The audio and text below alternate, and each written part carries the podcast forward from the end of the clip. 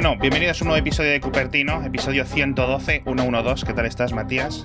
Estoy muy bien, deseando que hoy no me preguntes si he visto Fundación. Pues te lo voy a preguntar, te lo voy a preguntar porque ya es un meme. O sea, llegaremos al episodio de 1300, la serie habría acabado hace 8 años y seguiré preguntándotelo. ¿Has, has visto más Fundación? ¿Has visto algún minuto de Fundación? No, he visto Nada. Ni, ni el tráiler de Fundación, pero he visto que ha terminado. Eso es. Y eh, mucha gente ha aprovechado la ocasión para defender que sí es una buena serie. Cosa que últimamente hasta tú estabas flaqueando.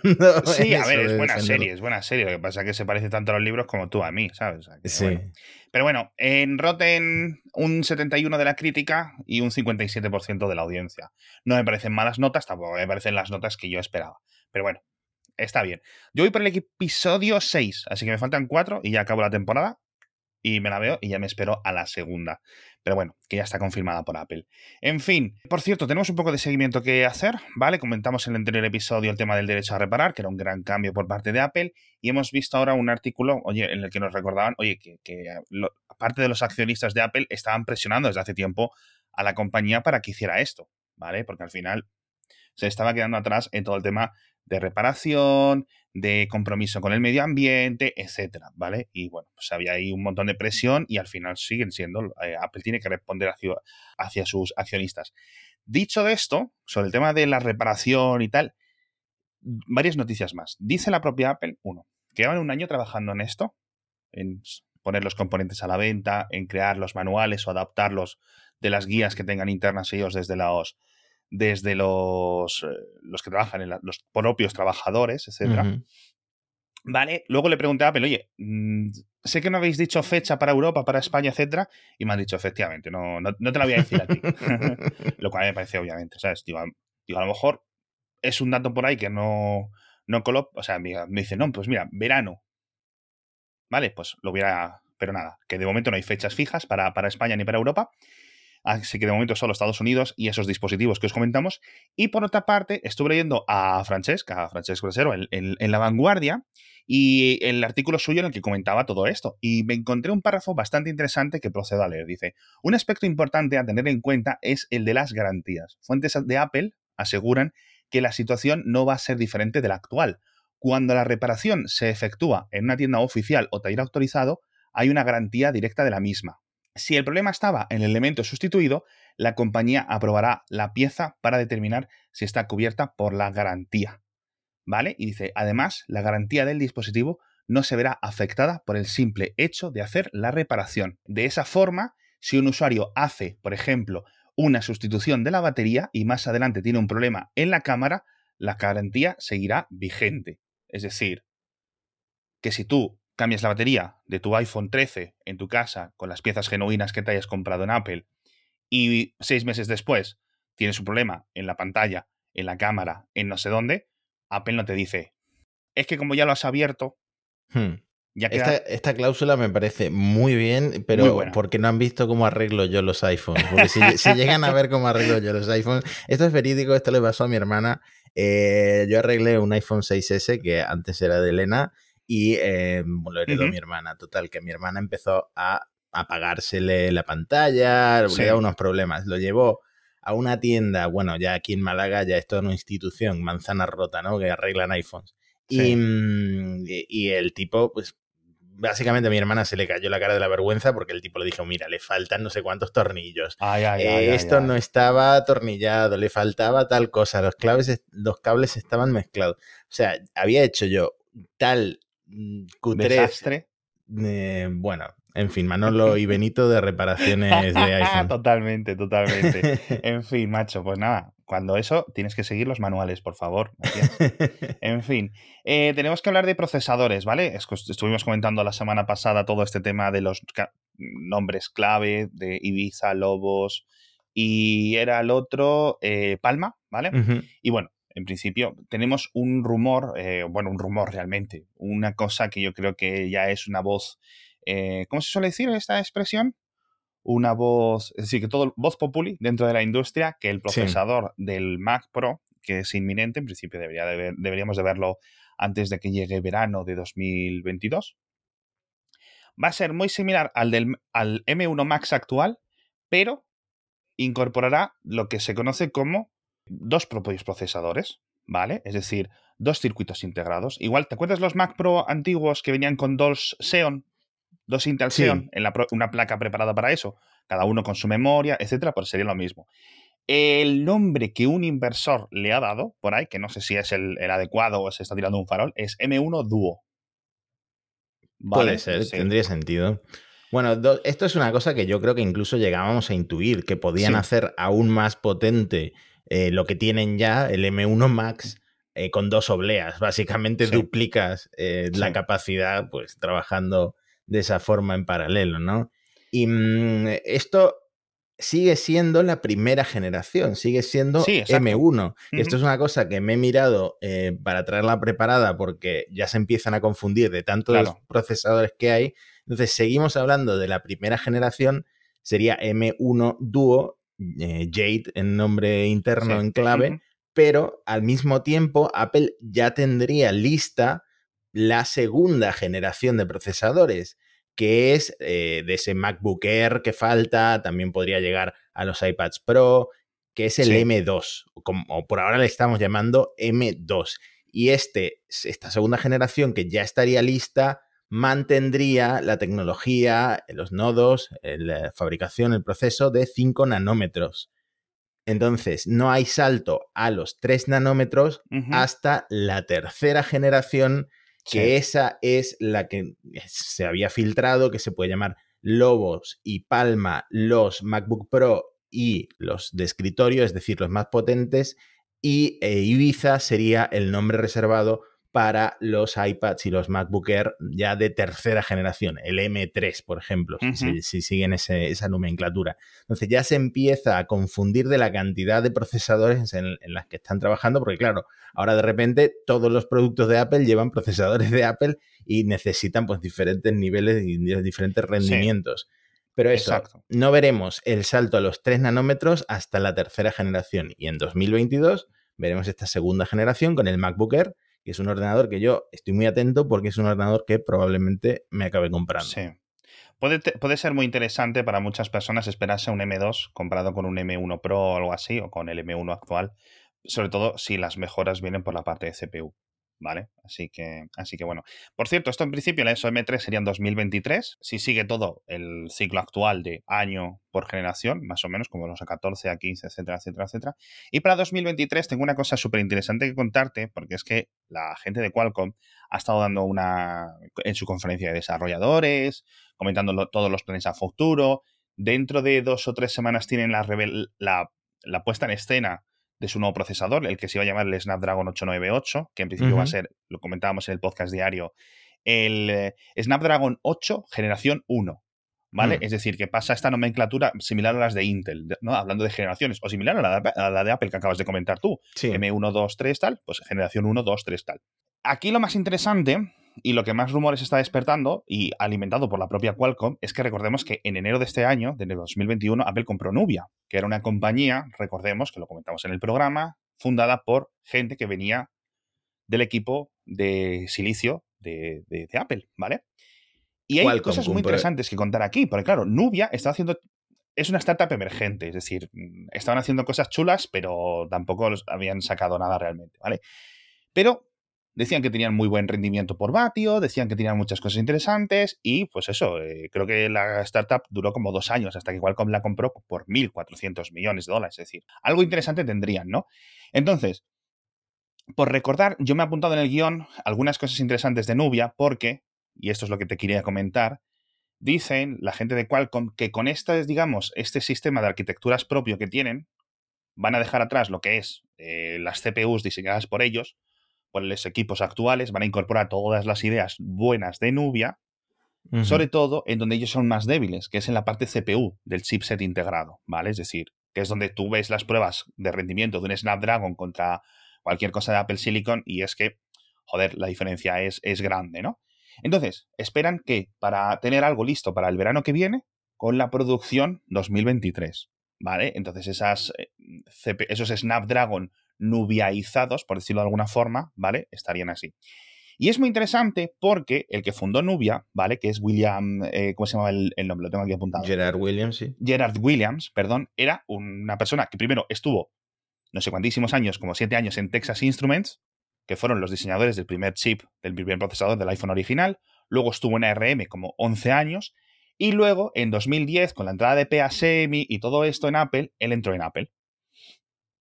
Lo contrataron, y ahí fue director senior de eh, arquitectura, de plataforma de arquitecturas. Y ahora, aquí el amigo Williams ha actualizado su perfil de LinkedIn. ¿vale? Porque él ya, obviamente, fundó Nubia, se fue de Apple. Apple le denunció cuando se fue, recordemos esto, esto lo comentamos. Le llevó a los juicios, eh, no sé muy bien cómo acabaron, esto fue como en 2019-2020. Y bueno, ahora es el jefe jefazo de arquitecturas dentro de Qualcomm, que para eso compró Nubia, para mejorar sus, sus, sus ingeniería de, de chips.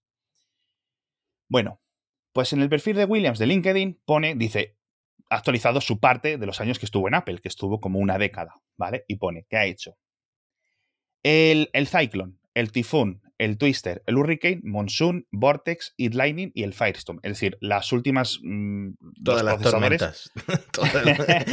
los procesadores de, de, la gama A, de los iPhone, de. Me parece que esto es hasta el iPhone 11 o 12, ¿vale? Madre mía. Y luego, una cosa más interesante que ha puesto ahora el nueva, que esto justo lo, he visto porque me ha dado por entrar en su perfil de LinkedIn hace unas horas, dice jefe de arquitectura para la plataforma de hardware Mac de Apple. M1 Pro y M1 Max, que esto no lo había puesto hasta que Apple no los ha presentado, obviamente. Es decir, es porque si no, todos hubiéramos sabido los nombres de antemano. Él lo ha editado hace poco. A mí lo que ahora lo que me impacta es la poca importancia que le dimos a Nubia en su momento y este hombre ha creado absolutamente todo lo que ahora estamos aplaudiéndole a Apple. O sea, ha dirigido por lo menos. Eso es. Entonces, ahora este tío y un montón más de gente de Apple que fueron a fundar Nubia, recordemos que hubo mal rollo interno, diferencias de opinión, tal, jaleos de ingenieros de toda la vida, bueno, y decimos, pues mira, ¿sabes qué vamos a hacer? Nos vamos a fundar nuestra propia compañía. Ya digo, Apple les denunció, dijeron que, se habían, que habían empezado la empresa aún mientras estaban trabajando para Apple. Bueno, jaleos. Eh, el caso es que estos ahora son los que están diseñando los chips de la competencia. Porque, Y una cosa muy graciosa de esto, porque me gusta mucho dar el contexto, porque la gente, una vez que pasa un mes de una noticia, la gente parece que se olvida. Cuando se fundó Nubia, era en plan, cuidado Intel, cuidado AMD, que llega la gente de Nubia, que son ex ingenieros de Apple y van a revolucionar el mercado. ¿Y ahora qué dicen estos mismos ingenieros? Oye, tenemos una cosa muy buena en el asador que creemos que puede competir de tú a tú con los M1, M2, M3. Los mismos blogs de Apple dicen, ¡eh! eh se están tirando el moco. Sé qué. Siempre me hace mucha gracia ese tipo de, ¿no? de, de, de no tribalismo, pero sí como de, perspectivas con las cosas, ¿no? Hay que recordar siempre de dónde caen las manzanas, ¿no? Nunca mejor dicho. pero bueno, yo de todas formas soy muy escéptico con esto. Es decir, las cosas hay que demostrarlas, ¿vale? Es decir, Qualcomm lleva mucho tiempo diciendo que sus Snapdragon están listos para portátiles o no sé qué, y llevan tres años comiéndose los mocos. Que Windows on ARM sigue siendo un poco desastroso porque es que no hay ARM bueno en donde ponerlo. ¿Que llega 2023 y están más o menos a la par con Apple? Oye, genial, increíble, perfecto, más competencia, ¿no? Al final los que van a perder son los de Intel y AMD, que de nuevo tampoco tienen ingenieros tontos, que esto es una cosa muy fácil de asumir. Ah, en estas cuatro o cinco grandes empresas, recordemos, son los mismos empleados dando vueltas entre todas. Bueno, y antes de seguir con el episodio, Matías, vamos a comentar el patrocinador de esta semana que vuelven a ser nuestros colegas de Blue IU, que ya sabes que es el nuevo complemento digital del seguro médico de Sanitas, que incorpora la más alta tecnología para ayudarte en el cuidado de tu salud y en la salud de tu familia. Hemos comentado múltiples ocasiones este patrocinador, con lo cual muchos de los oyentes ya sabéis las grandes ventajas. Hemos comentado el tema de las videoconsultas para poder teletransportarte, digamos, a, esta, a la clínica y poder contarle tus cosas sin tener que coger el coche o el metro, el autobús, explicarle, etcétera. Cosas a lo mejor muy sencillas y muy básicas que las puedes tomar desde tu casa.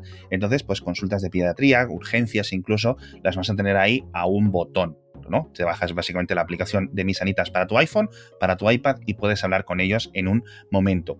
Tenéis muchas más cosas, como por ejemplo que comparta datos automáticamente con vuestros expertos, con los doctores, con los nutricionistas, con los psicólogos, entrenadores personales, etcétera. Los datos de actividad de tu iPhone, todo esto de la aplicación de salud, lo puedes compartir con ellos y así ellos tienen un historial tuyo pues mucho, mucho más medido. Todo esto ya sabéis que es complemento que ahora, si os dais de altas en el seguro, cualquier seguro médico de Sanitas, lo vais a tener incorporado gratis. Así que simplemente tenéis que entrar en blua.u.es pinchando el enlace de las notas del episodio.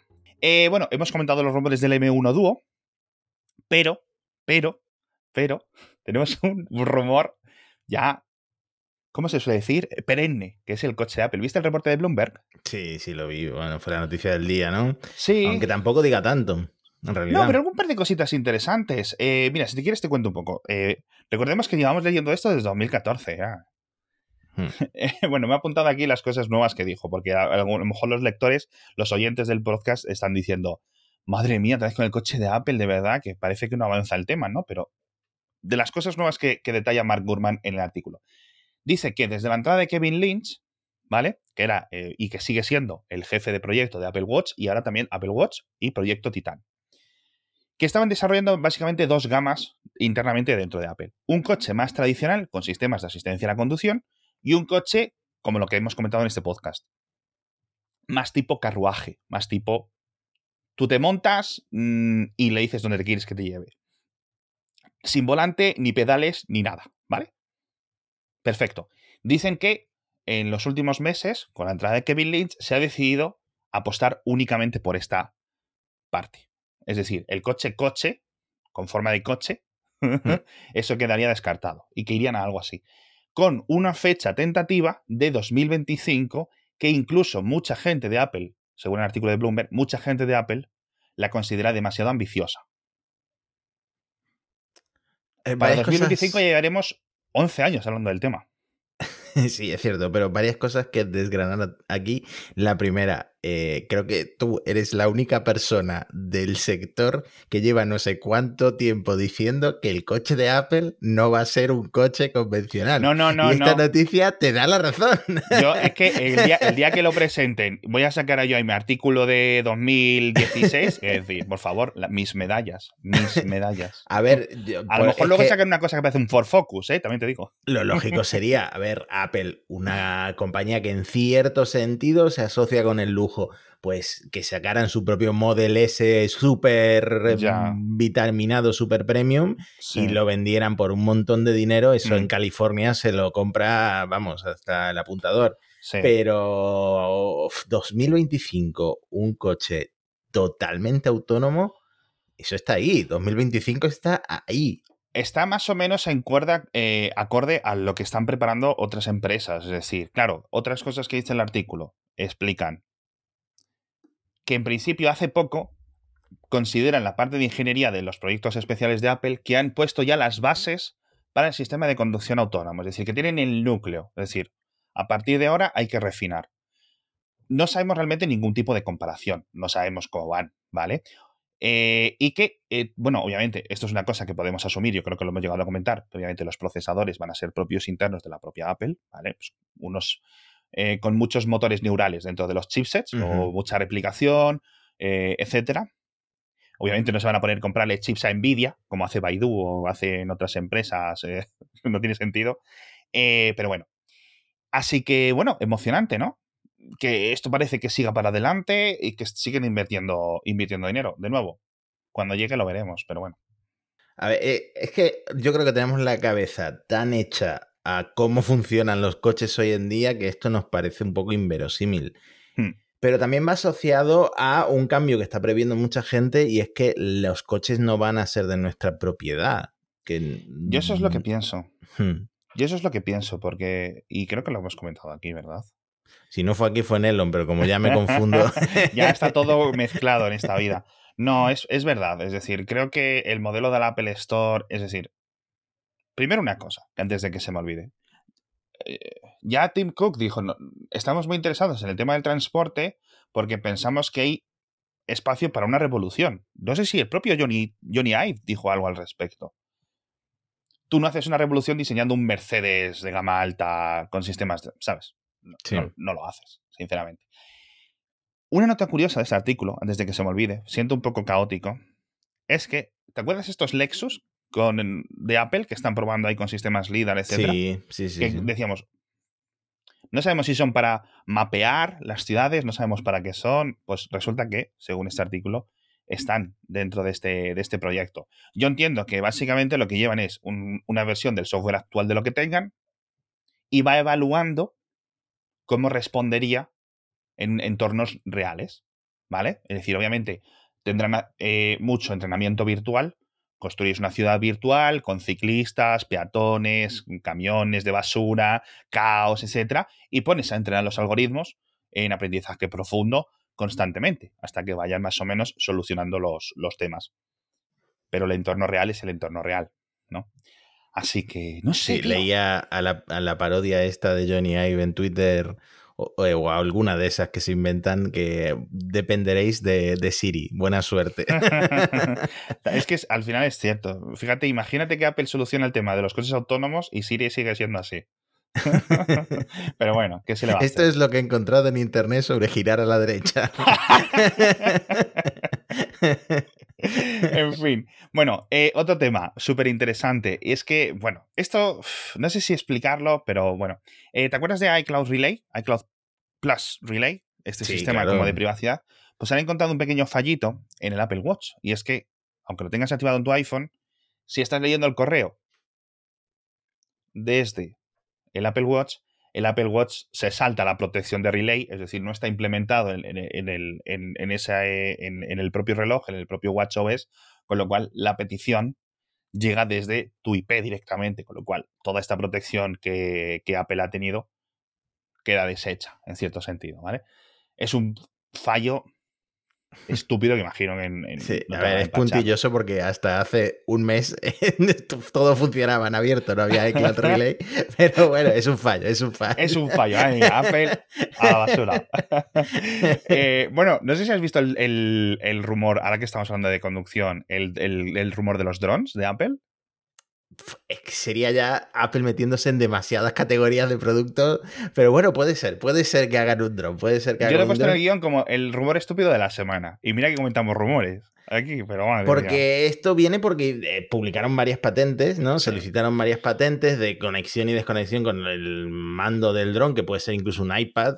Em, y otra, pues, de que el dron tuviera su propio control autónomo basado en conexiones celulares, ¿no? Pero sí no sé, igual es que Apple simplemente tiene ahí metiendo dinero en I D y están haciendo patentes, pero no es algo que piensen en sacar. Exacto, mm. exacto.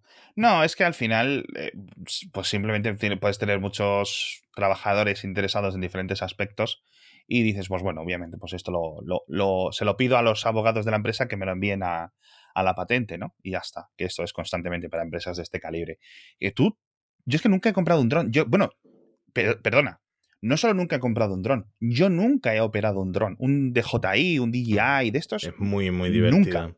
Es muy divertido. Yo he hecho un par de análisis, luego me compré mi propio DJI Mavic Mini. El de primera generación que mm, lo acabé vendiendo porque tenía un problema y es que el, el radio control, bueno, no, no usaba la tecnología adecuada y se desconectaba mucho entonces no era, no era la, primera generación no era tan buena como la segunda, ahora le sigo teniendo ganas, pero como está la normativa tan restrictiva en toda España, es muy difícil volar con la tranquilidad de que no te van a multar. Sobre todo, ¿para qué vas a volar y hacer fotos y vídeos si, no, si te da miedo publicarlo luego en YouTube o publicarlo luego en Instagram, ¿no? Entonces, bueno, está la cosa complicada para volar en, casi en toda España, ¿no? Tienes que irte a un pueblo de la España vacía para que te permitan volar. Vaya rollo. Pero bueno, sigue siendo interesante. Yo imagino que habrá un campo en el futuro para los drones de interior. Es decir, igual que tires la rumba por el suelo dando vueltas, creo que va a haber cosas domóticas de drones que operen en nuestros hogares. ¿Cómo? Etcétera. Bueno, ahí ya que lo patenten otros, ¿no? en fin, por cierto, ¿comentamos lo de Apple Maps? Que es una noticia de la semana pasada, esto de las incidencias. Ah, esto sí, es una novedad muy, eh, muy interesante porque acerca un poco Apple Maps a Google, que a su vez Google mejoró esto por la compra de Waze, básicamente, que es que la gente, los usuarios, pueden eh, reportar incidentes cuando van con el coche. No hay muchos tipos, hay tres. Puedes reportar un accidente en la carretera, puedes reportar un peligro cualquiera que hay en la carretera y puedes reportar un control de velocidad, por ejemplo, un radar ah. móvil, ¿no? Eh, son tres cosas, pero son las tres cosas más importantes que puede, de las que puedes avisar A, a, los otros usuarios, ¿no? Entonces, esto, hay en, España concretamente hay muchos usuarios de Waze por esto mismo. y ahora, pues ya lo pueden usar, eh, aparte en Google Maps, también en Apple Maps. Eh, de hecho, no te lo llegué a comentar, pero como hice un par de viajes a Barcelona, Madrid y tal, que son ciudades muy de usar transporte público, yo soy mm, de usar muchísimo Google Maps por los datos de tráfico. Entonces, yo cuando estoy en Málaga siempre conduzco. Eh, entonces, entonces, los datos de tráfico que me da Google mm, me parece mm, que vale la pena usar Google en lugar de Apple Maps, a pesar de que todo esté integrado con mis dispositivos. Ahora, para transporte público, tanto en Madrid como en Barcelona, me resultaba como mucho más intuitivo y mucho más sencillo usar Apple Maps. Entonces, eso, en esos dos viajes estuve usando Apple Maps todo el tiempo. No sé si alguna gente, bueno, CityMapper también tiene una interfaz muy fácil y tal, pero mm, no sé si habrá más gente que usa Apple Maps por eso, por, por la ventaja del transporte público. Sí, justo, justo exactamente. Bueno, obviamente lo que dices tú tienes todo el sentido, es decir, cuantos más dispositivos hay eh, activando con Google Maps la plataforma puede saber mejor el estado del tráfico, con lo cual es más interesante meterte en la plataforma más utilizada porque tus datos de cuánto vas a tardar en llegar, del estado de ciertas calles, etcétera, siempre va a ser más exacto.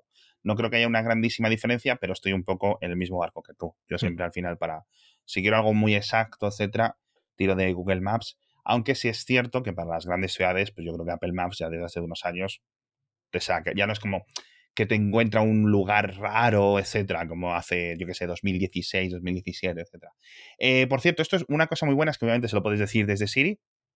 Oye, tal, tal, eh, informa de una incidencia en la carretera y coge la situación en la que estás y lo envía, ¿vale? Es decir, no tienes que ahí darle con el móvil, tiki, tiki, tiki, tiki, para enviarlo, lo puedes hacer a viva voz me parece muy interesante. Y esto sonará muchos porque esto lo, pues, anunciaron en la WWDC de hace dos años o de hace año y pico y estaba disponible ya en varios países. Lo que pasa que ahora llega a España.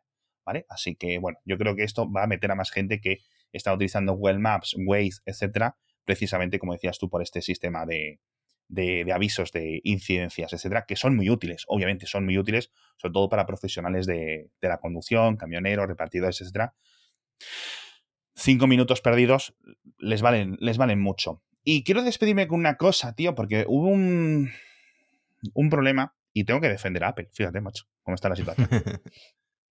Publicó Forbes un artículo diciendo que Apple estaba comprando anuncios con los nombres, eh, anuncios en Google en las keywords de algunas de las aplicaciones que están en la App Store.